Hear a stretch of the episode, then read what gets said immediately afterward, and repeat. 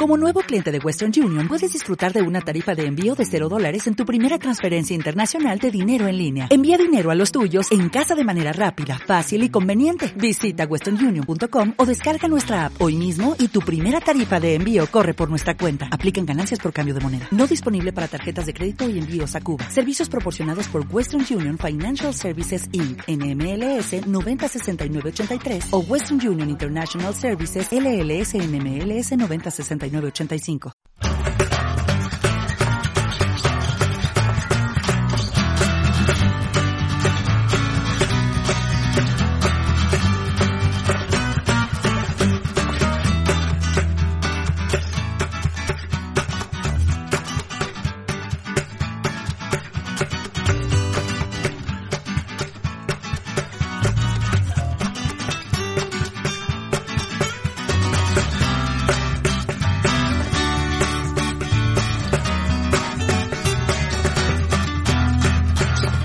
Bienvenidos a un nuevo podcast de Zona Negativa.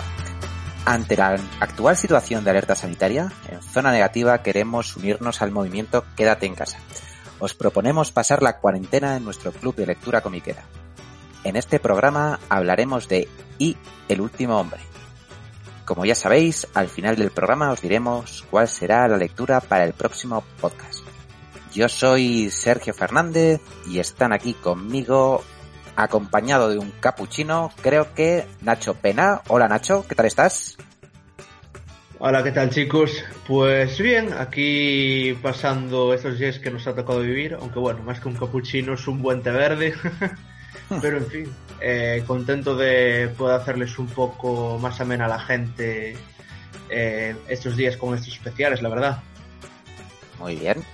Y de Galicia volamos a Madrid para saludar a nuestro otro contertulio que está con unos militares, mejor dicho, con unas militares del ejército israelí. Productor, novelista, redactor, Pablo Meléndez. Hola Pablo, ¿cómo están las cosas por allí? Hola, buenos, eh, buenas noches a todos. Pues a mí la verdad es que se me ha olvidado incluso lo que es hablar. Eh, me cuesta ya relacionarme con seres humanos. Pues vamos a ver si levantamos un poquito el ánimo con este programa. Y por último, confinado con las Amazonas, no sé si estará a gusto o no, tenemos a Jordi Tepardo. Hola amigo, ¿qué tal? Pues hola, aquí estamos. Bueno, con las Amazonas ya se sabe, es un poquillo duro. Me han intentado cortar ciertas partes y de momento me he podido negar, pero no sé si resistiré más. De acuerdo. Bueno, como veníamos diciendo, estamos viendo momentos difíciles, momentos que hasta ahora solo habíamos visto en obras de ficción. Las pandemias presentan nuevos escenarios y por eso hemos decidido echar la vista atrás para sacar a la palestra y El último hombre. Escrita por Brian Cabogan y dibujada por Pia Guerra, DC Comics, bajo su sello Vértigo, comenzó a publicar en septiembre de 2002 el primero de los 60 números de esta historia de ciencia ficción que ahora ya no nos lo parece tanto. La trama nos presentaba una plaga de origen desconocido que acababa de manera fulminante con todos y cada uno de los seres, independientemente de la especie, que poseían el cromosoma Y. ¿Todos? No. Un hombre llamado Yorick Brown y su mono Ampersand sobrevivieron de manera inexplicable. A partir de este punto, una nueva sociedad comenzó a construirse. ¿Cuál es el gran valor para vosotros de este cómic? Nacho, ¿cuál es el gran valor de Y el último hombre? Bueno, la verdad es que para mí su valor es que es una obra que parece prácticamente atemporal, es decir, o sea, a día de hoy la puedes leer y eso que ya tiene su tiempo y sigue causando el mismo impacto y siendo una de las obras del cómic más relevantes que existen. Y además es meritorio, ya que es, al menos yo creo, la obra que puso a Brian Cabajo en el mapa y, y es un buen indicativo que su trabajo siga manteniéndose en el, en el candelero y más en estos tiempos de distopía que vivimos realmente. Uh -huh. Pablo, ¿qué opinas? Bueno, yo creo que Brian Cabaughan pertenece a una, a una generación de guionistas eh, que revolucionaron la, las estructuras de, de escritura y de, y de publicación en el, en el medio del cómic norteamericano, o sea, una generación a la que también pertenecen, pues, por ejemplo, eh, Matt Fraction y Jason Aaron, en la que dejaron de, de basarse tanto en estructuras cinematográficas o en estructuras novelísticas y empezaron a, plantear estructuras más propias de, las series de televisión. Porque recordemos que en ese momento era la época en la que HBO estaba pues empezando a, pues, a revolucionar un poco todo lo que era la industria del entretenimiento, pues con series como Los Soprano y A dos metros bajo tierra y demás. Y creo que uno de los principales valores de Y el último hombre es que fue una de, fue una de las primeras series eh, que adoptó un poco esta, esta estructura pues de serie de, serie de televisión. ¿Y Jordi? ¿Qué nos puedes contar?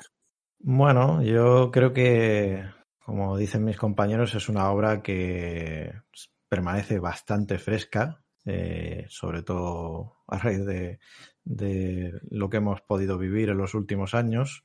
Es, en cierta manera adelantada y no solo por el tema del virus, que en realidad eso es anecdótico, sino por los temas a nivel social y sobre todo de género que plantea la obra, que me parecen bastante interesantes en muchos aspectos y que ahondan, le dan una profundidad a la obra eh, que la convierte en una de esas eh, del sello Vértigo que, bueno, son de las principales eh, eh, señas de identidad del sello este que ya tristemente ha desaparecido. bueno, creo que además es un precedente a lo que sería después el boom de independiente que hemos tenido en, los, en la última década y media, más o menos, a raíz de, la publicación de The Walking Dead, por ejemplo. Y aquí tenemos un antecedente. Todo lo que fue la línea vértigo en sí lo fue, creo yo. Y es como si de alguna manera eh, la línea vértigo no hubiese desaparecido por, por digamos, eh, la falta de interés de los lectores en este tipo de obras, sino porque eh, hubiese rebasado el, contenedor que suponía Vértigo en ese momento y la demanda se, expandiese en ese sentido por este tipo de obras. Así que, y El último hombre es para mí una obra muy interesante en este aspecto y en muchos otros. Teniendo en cuenta esto que dice Jordi, Nacho, ¿tú consideras si El último hombre un cómic feminista? Mm, bueno, buena pregunta. Es cierto que básicamente eh, que lo bueno del último hombre es que eh, comenzaba ya abrir un poco la mente de los lectores en ese aspecto y plantear eh, reflexiones y debates en una era en la que, en unos años en los que el feminismo todavía no, tenía la trascendencia que tiene hoy en día. haciendo una lectura sí que abre pues un planteamiento feminista, pero es cierto que hay algunos, puede haber algunos conceptos que se han quedado algo caducos por el camino y por el tiempo que se ha publicado, pero considero que va por la buena dirección en varios puntos. Pablo, ¿qué pues opinión tienes al respecto? Pues yo creo que en, contra de lo que de lo que pudiera parecer eh, para mí, como opinión personal, eh, y el último hombre no es mm, propiamente una serie feminista. Eh, creo que de lo que, o sea, o sea, obviamente tiene rasgos feministas y demás, pero creo que de lo que de lo que trata de, de verdad es de es de la maduración de un de un tipo, de un de un hombre en esto, o sea, de un hombre joven en este caso, que debe alcanzar eh, digamos ese punto de madurez que no tiene cuando empieza la historia, porque si no recuerdo mal, cuando empieza la historia tiene 22 años y cuando acaba tiene como cerca de 30 o así.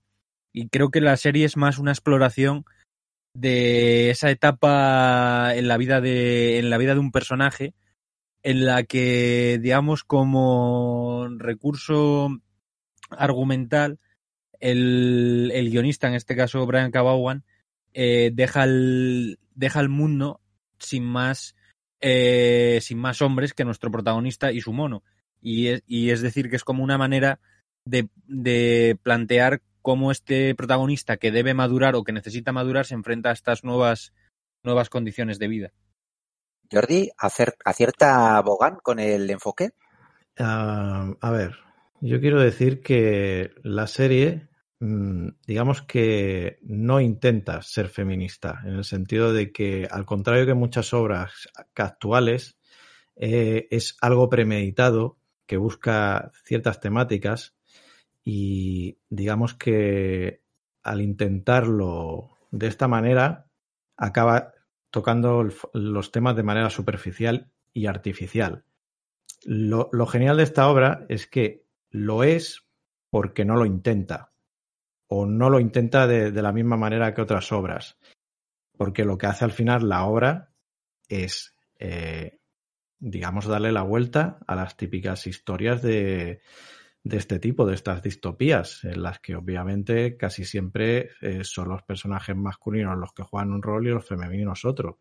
Aquí lo que hace Bauhan es cargarse de golpe a todo eh, la mitad de la población mundial eh, y lo que plantea es una serie donde está repleta de una galería muy amplia de personajes femeninos, que son los que llevan la voz cantante. Porque Yorit sí, como dice Pablo, tiene una evolución, pero en este caso él es el que juega el papel de damisela apuros. Hay una evolución del personaje, estoy de acuerdo en eso, pero yo creo que lo interesante de la obra es lo que él eh, se va viendo a lo largo de esta Ruan Movie, que en realidad no deja de ser eso, en la que se va eh, encontrando con distintos tipos de, grupos sociales y, de, personajes femeninos con los que cada uno aprende una cosa. Y, ves también como una sociedad fuera de, digamos, de, la influencia masculina sigue reproduciendo patrones masculinos en muchos casos. Ahí está sobre todo el personaje de, no me acuerdo el nombre, pero la, comandante israelí. Eh, es un personaje muy interesante en ese aspecto, pero también tenemos al, grupo de Amazonas que, lo que hace es eh, cobrar una actitud negativa hacia todo lo, masculino.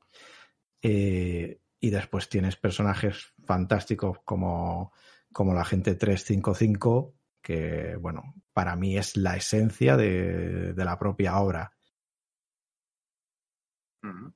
Pues ahora que has hablado de, este personaje, os quería preguntar, ¿cuál es vuestro personaje favorito, Nacho? Mm, bueno, la verdad es que tengo un poco de dualidad aquí porque por un lado es cierto que a que ves la serie eh, Yorick no te puede caer muy bien al principio, a lo mejor, pero a medida que ves que madura, que va evolucionando, eh, pues poco a poco. Yorick es un gilipollas y lo es durante casi toda la serie. Y es más, diría que acaba siendo gilipollas, pero bueno. No es un... Eso es un spoiler, ¿no? sí, pero es un personaje, a pesar de eso, bastante interesante. ¿eh? No, Quiero decir, aunque no conectes con él en muchas partes de, la historia, es bastante interesante por los matices que, está muy bien escrito. le da, sí. Sí, es que al principio de la serie un poco como que es para mí es cuando más te repatea completamente, pero luego, aunque obviamente comete eh, varias cagadas, eh, como que ya se te va haciendo más tragable. También en plan a mí me pilló la serie que la comencé a leer cuando era adolescente y ya terminándolo ya cuando era adulto y claro, que eso no te puedes pillar un poco de similitud, obviamente guardando las distancias, claro. y bueno, pues realmente las eh, las secundarias, la agente 355 y, y la doctora, yo diría que también para mí son los personajes más interesantes. También puedo considerar que están bien, bastante bien escritas las antagonistas según se mire, pero yo creo que me quedo con el elenco principal. Yo con el mono, obviamente, eh, que es el, mejor personaje de la serie. Y, pero aparte de eso, de que, aparte de que Yorick, pues está construido para que, para que los lectores, sobre todo los lectores masculinos, nos identifiquemos con él. Yo creo que el, que el personaje que, que, yo diría que es mi, que es mi preferido es la, la gente 355. Porque como ha dicho, como habéis dicho antes, eh, es como el, siendo mujer, el, personaje como que ejerce el, el, papel que tradicionalmente estaba, estaba asignado a, los hombres, ¿no? En las historias de ficción. O sea, es como la, la, la, persona inteligente, la persona dura, la persona que hace el trabajo físico. Y a ver, y aguantar al protagonista, pues tampoco, tampoco es sencillo. Así que yo creo que mi personaje preferido es la, la gente 355. Yo creo que es el personaje preferido de todos. Yo creo que incluso el de Robert Kirkman, por eso lo plagió en Michon, en, en The Walking Dead. Estoy de acuerdo. Jordi, ¿y hay alguno que no te encaje? Porque hemos dicho, bueno, no, no me cae demasiado bien o no nos cae demasiado bien Yorick, pero hay alguno que digas, este, este personaje no, no me parece que esté demasiado bien construido. No, yo creo que eso es algo que en realidad eh, lo domina bastante bien, la construcción de personajes, eh, sobre todo a la larga. Pero en todo caso, lo que sí que la serie en algún momento me parece un poco estirada. Eso sí en la primera textura me lo pareció en su día. Creo que le sobran unos cuantos números en los que realmente el personaje va dando tumbos de un lado a otro, pero sin, sin que realmente pase nada relevante porque es repetir lo que ya, me ha contado. En ningún momento te aburre, pero sí que creo que mm, se podría haber condensado más. No, 60 números tampoco es que sea una, serie muy larga en este sentido, como otras que ha tenido el sello Vértigo. Pero sí es la sensación con la que me quedo yo. No he podido releer la obra entera para este programa pero sigo teniendo esa espinita, que es eh, el único pero que le pongo a, a, a, la serie, que por otro lado me parece mm, genial en, en, su enfoque, en su tratamiento de personajes y mm, no sé si me adelanto, pero a mí el final me encanta. Es un... Sé que los finales en este tipo de historias siempre acaban decepcionando, pero a mí en este caso eh, me impactó bastante y es un final que se te cae la lagrimilla. Sí que quería preguntaros ahora, ¿en qué se diferencia Y el último hombre de otros cómics que hemos podido leer de cómic de corte post-apocalíptico que hay en Legión? Nacho, ¿qué nos puedes decir de, de esto? ¿En qué se diferencia? Eh, para mí se diferencia, yo creo que por un lado en que Vaughan eh, procura eh, centrarse, o sea, darle una personalidad a este universo post-apocalíptico y evitar caer en los eh, tópicos a toda costa. Es decir, obviamente recurren varios de ellos, que es mítico grupo de humanos eh, que son malvados y todo eso, eh, pero sobre todo le da un toque. Por ejemplo, la, el grupo de no me acuerdo el nombre exacto del grupo, pero bueno, la hermandad de mujeres antagonistas. Eso, las Amazonas, siempre yo. Eh, procura que todo esté acorde a la trama principal de la serie y yo creo que eso es algo importante. No cae en lo genérico que recurre en muchas obras de ficción a saqueadores, Mad Max, eh, obras post-apocalípticas del Pablo, que The Walking Dead, por ejemplo, también ha caído en eso, más allá de los zombies, ves allí grupos que ves en, otra, en otras horas de ficción, en otras películas, en otras series. Para mí, Bajo me ha caracterizado en que eh, todo es particular y único, no, lo, no procura que sea algo genérico. Pablo. Pero es, pero yo la pregunta que lanzo es, es ¿pero es propiamente un mundo posapocalíptico? Porque a mí me da más la impresión de que es como una especie de de sociedad nueva, ¿no? Como que se va a construir a partir de, los cimientos de otra, pero no es, para mí no es propiamente posapocalíptico, es más como futurista que no propiamente posapocalíptico, ¿no? O sea, para mí, por ejemplo, eh, posapocalíptico es The Walking Dead, eh, o 28 días después, o el de Un Mundo de Apocalipsis, o alguna de estas. Pero esto me parece más como el, el punto de partida de una, de una, de una nueva sociedad. Yo coincido, pero es que también igualmente no hay. El mundo de Y último hombre también adolece de. Bueno, coincide con los mundos post-apocalípticos en que deja de ver una estructura. Ya no hay.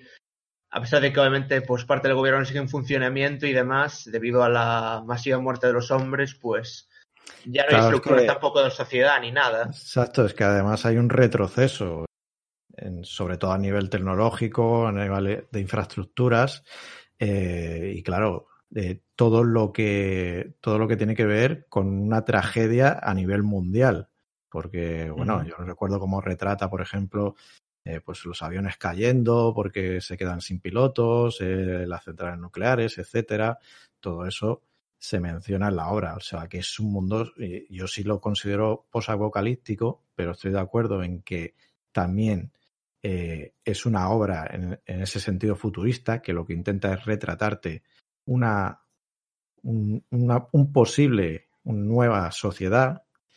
Y, y, por eso no estoy de acuerdo el, el, comentario sobre The Walking Dead por lo mismo, porque The Walking Dead, aunque no es el tema de, de esta obra, también intenta eso. También es futurista, futurista en ese sentido, porque eh, los que hayan pasado de ciertos arcos verán que al final la serie no va de, de simplemente sobrevivir a, a ese futuro posapocalíptico, no, posapocalíptico, sino que hay un momento en que los personajes deciden reconstruir la sociedad.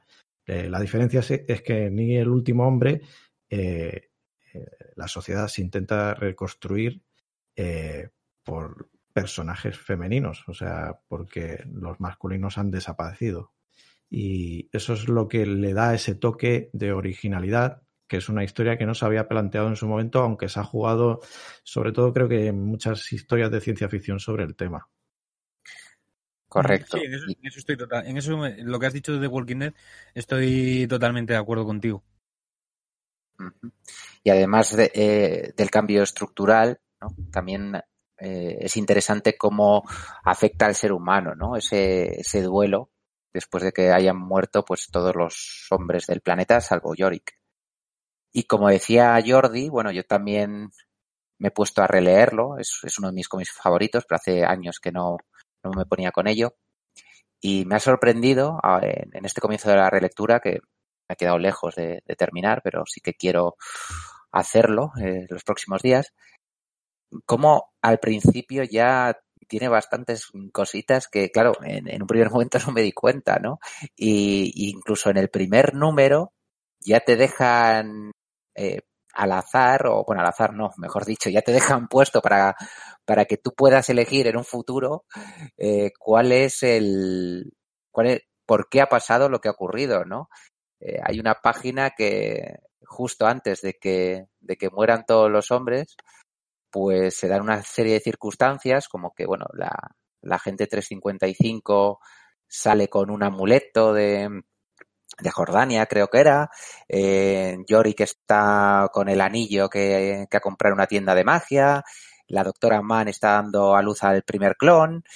Y entonces, claro, eh, esto es una cosa que no acaba de quedar de, del todo clara. Eh, ¿Vosotros cómo visteis el tema de las explicaciones? ¿Esperabais algo más concreto? ¿Lo veis mejor así, abierto, Nacho? Mm, yo creo que está Hombre, podría ser haber sido un poco más abierto. El problema de a veces este tipo de obras es cuando se pierde demasiado a la hora de explicarlo todo y y claro, pues pierde quizá a lo mejor parte de su misticismo, pero yo creo que en el caso de El último hombre está bien explicado y, y de forma adecuada. Tengo un poco de miedo cómo vaya a ser a lo mejor en la futura serie de televisión que tienen pensado hacer, que al ser un target mucho más amplio seguro que es algo que lo hace mucho más general, pero yo creo que tal como está explicado en el cómic está bien. Bueno, a ver si esa serie de televisión al final la vemos, porque está teniendo unos problemas tremendos y justo lo que está pasando ahora es, yo creo que la guinda que, que le faltaba al asunto. Bueno, si salió al final la de Locan King, que es una, una completa basura. Sí, sí, por desgracia. Pablo, Pablo, ¿a ti te, te, convencieron las explicaciones o no? Ah, yo soy una persona que le gustó el final de Lost, así que en, en general... Hemos encontrado uno. Soy yo el que sobrevivió. Eh, no, a mí sí me, o sea, a mí el final de, de Y el último hombre sí me, sí me gustó. No me parece a lo mejor el final más redondo de, de toda la historia del, del cómic, ni, ni, nada parecido, ni un final, eh, digamos, de los más memorables de la historia, ni nada de eso. Pero a lo mejor tampoco lo necesitaba. O sea, me pareció un final, me pareció un final coherente eh, con todo lo que se estaba planteando. Y como habéis dicho, que se nota que estaba, por pequeños detalles y demás, se nota que estaba, que, estaba pensado desde el principio. Pues eh, Pablo me ha leído el pensamiento porque estaba pensando en Lost, porque como bien sabéis, Brian Cabogan trabajó en Lost, en esos fantásticos guiones. Entonces, claro, ya sabemos que Jordi tiene una relación amor-odio con esa serie. Entonces, Jordi, ¿a ti las explicaciones no te pareció que te estaban vendiendo un poquito de humo o bueno, o, si, o no era lo importante de, del Eh, cómic realmente? Yo creo que hay un momento en la serie en que te das cuenta que no es lo interesante.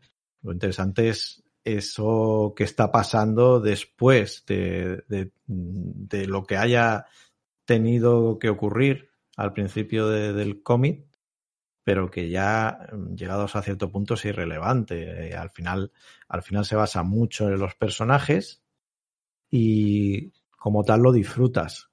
Y llegados al final, creo que al menos no es un final, digamos, eh, sacado de la manga, ni, ni surrealista, ni nada de eso. Eh, de hecho, es eh, creo que tan, tan plausible que para mí es uno de los finales más emotivos que recuerdo haber leído. Y, la verdad es que yo no le pongo ningún pero en ese sentido. Creo que deja abierto lo suficiente y cierra lo, lo que tiene que cerrar y ya está. Y lo demás que lo interprete el, el lector, que a veces eh, eso también está bien en una obra. Si Jordi y yo estamos cortados del mismo patrón, yo ahí eché más de una lágrima, tengo que reconocer. Me parece un final de mis favoritos, de hecho. Nacho, Pablo, ¿vosotros ese final también os tocó la patata o no? Por supuesto, a mí me, me dejó tocado y, hombre, claro, al seguir la serie, más o menos cuando iban publicando aquí Planeta, eh, bueno, estos grapas no eran exactamente, bueno, rústica pequeñita y demás, y luego llegar al final, pues te sentías vacío, era como el final de un viaje. Jordi, Pía Guerra, ¿te convence?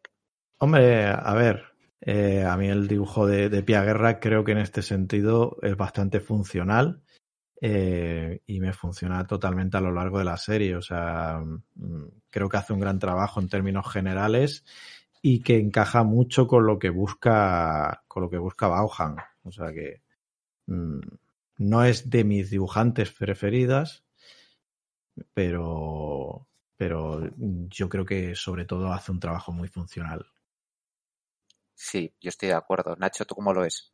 Mm, a ver, es un dibujo creo que bastante aceptable el de Piaguera, pero creo, claro, que es que coincide un poco con lo que ha dicho Jordi. Eh, es bastante funcional, no es tampoco algo sobresaliente. Como así creo que tampoco es la única dibujante, bueno, de la obra, que están ahí Goran Suzuka y Goran Parlo, me parece. Pero eso, que está bien, pero quizá le falta un poquito más para que la obra fuese redonda también a nivel gráfico. Vale, pues hemos llegado al final y os voy a pedir que me digáis, ha quedado claro que todos los aquí presentes somos grandes seguidores de, esta obra, pero me gustaría que los, a los oyentes les dijerais cuál es la principal virtud de esta obra y cuál es el principal defecto o, en su defecto, valga la redundancia otra vez, lo que menos os ha gustado.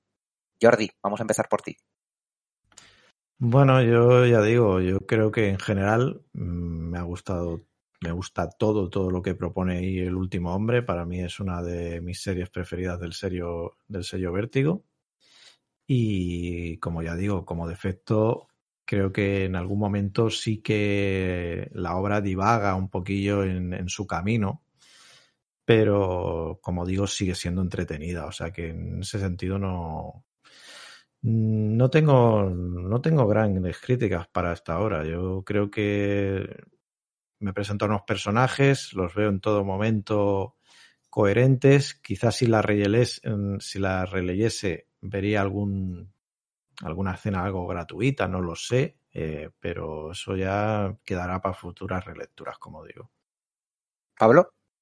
Pues yo creo que, el, que el principal, la principal virtud de la serie es el, el guionista, porque Brian Cabogan es, es un guionista que suele crear unas premisas eh, absolutamente rompedoras, como es este caso, y construye unos personajes eh, totalmente tridimensionales con los que cualquiera se puede, se puede identificar y bueno, y lo y aunque a lo mejor para mí esta particularmente no es, no es su mejor obra, aunque es muy buena para mí, pues por ejemplo, Ex Máquina o, Saga me parecen, me parecen bastante superiores, pero aún así, siendo esta muy buena. Eh, y creo que el principal defecto, entre comillas, que se le podría poner eh, es que es un bastante deudora de su tiempo, sobre todo en el, en el apartado gráfico. O sea, mientras que, por ejemplo, Ex Máquina eh, o Saga, pues ahí tienes a, a Tony Harris o a Fiona Staples, que son, pues son, que son dibujantes eh, absolutamente sensacionales y con una cualidad bastante, bastante atemporal, cada uno con su estilo. Creo que, creo que el estilo de, de dibujo en este caso es, digamos, un poco heredero de esa tendencia que había en el sello Vértigo, salvo excepciones, de que el guion predominara eh, estuviera muy por encima del dibujo y no, y no hubiera esa unión entre dos formas narrativas de que es de lo que al final trata el cómic, ¿no? Y creo que el, el, apartado gráfico sí que le resta un par de puntos, no demasiados, porque no estamos hablando de un mal dibujo ni mucho menos, pero sí de un, de un estilo que es bastante, bastante deudor de su tiempo y, y una palabra que es eh, absolutamente subjetiva, así que no tiene ninguna importancia, pero para mí eh, un tanto soso. Nacho, te lo voy a poner un poco complicado, que se nos echa el tiempo encima. Oh. En, una, en una palabra virtud y en una palabra defecto. Uf. pues voy a poner en virtud de viaje y voy a poner en defecto eh, funcional, pero para referirme al apartado, al apartado artístico. sí que ha sido complicado. bueno, pues tomando ese viaje que comentaba Nacho, ha sido corto, pero esperemos que os haya gustado. Nacho, un placer que te hayas pasado por aquí. Eh, muchas gracias a vosotros eh, por haber invitado y por compartir esto con grandes compañeros y profesionales. Un abrazote, Nacho. Pablo. Pues nada, un placer haber estado aquí con vosotros hablando de, de una de las mejores series de una de mis editoriales preferidas. Muchas gracias, Pablo. Cuídate. Jordi, amigo. Me lo he pasado, como siempre, muy bien con vosotros y hasta la próxima. Hasta la próxima, Jordi.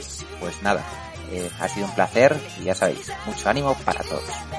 La siguiente obra del Club de Lectura es un manga, Innocent.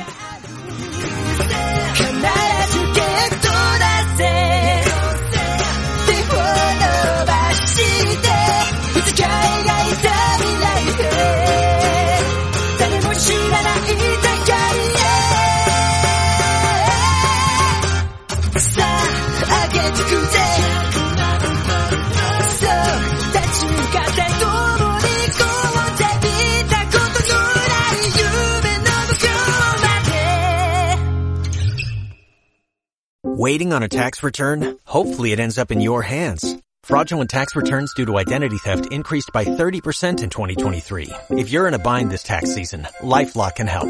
Our U.S.-based restoration specialists are experts dedicated to helping solve your identity theft issues. And all LifeLock plans are backed by the Million Dollar Protection Package. So we'll reimburse you up to the limits of your plan if you lose money due to identity theft. Help protect your information this tax season with LifeLock. Save up to 25% your first year at LifeLock.com slash aware.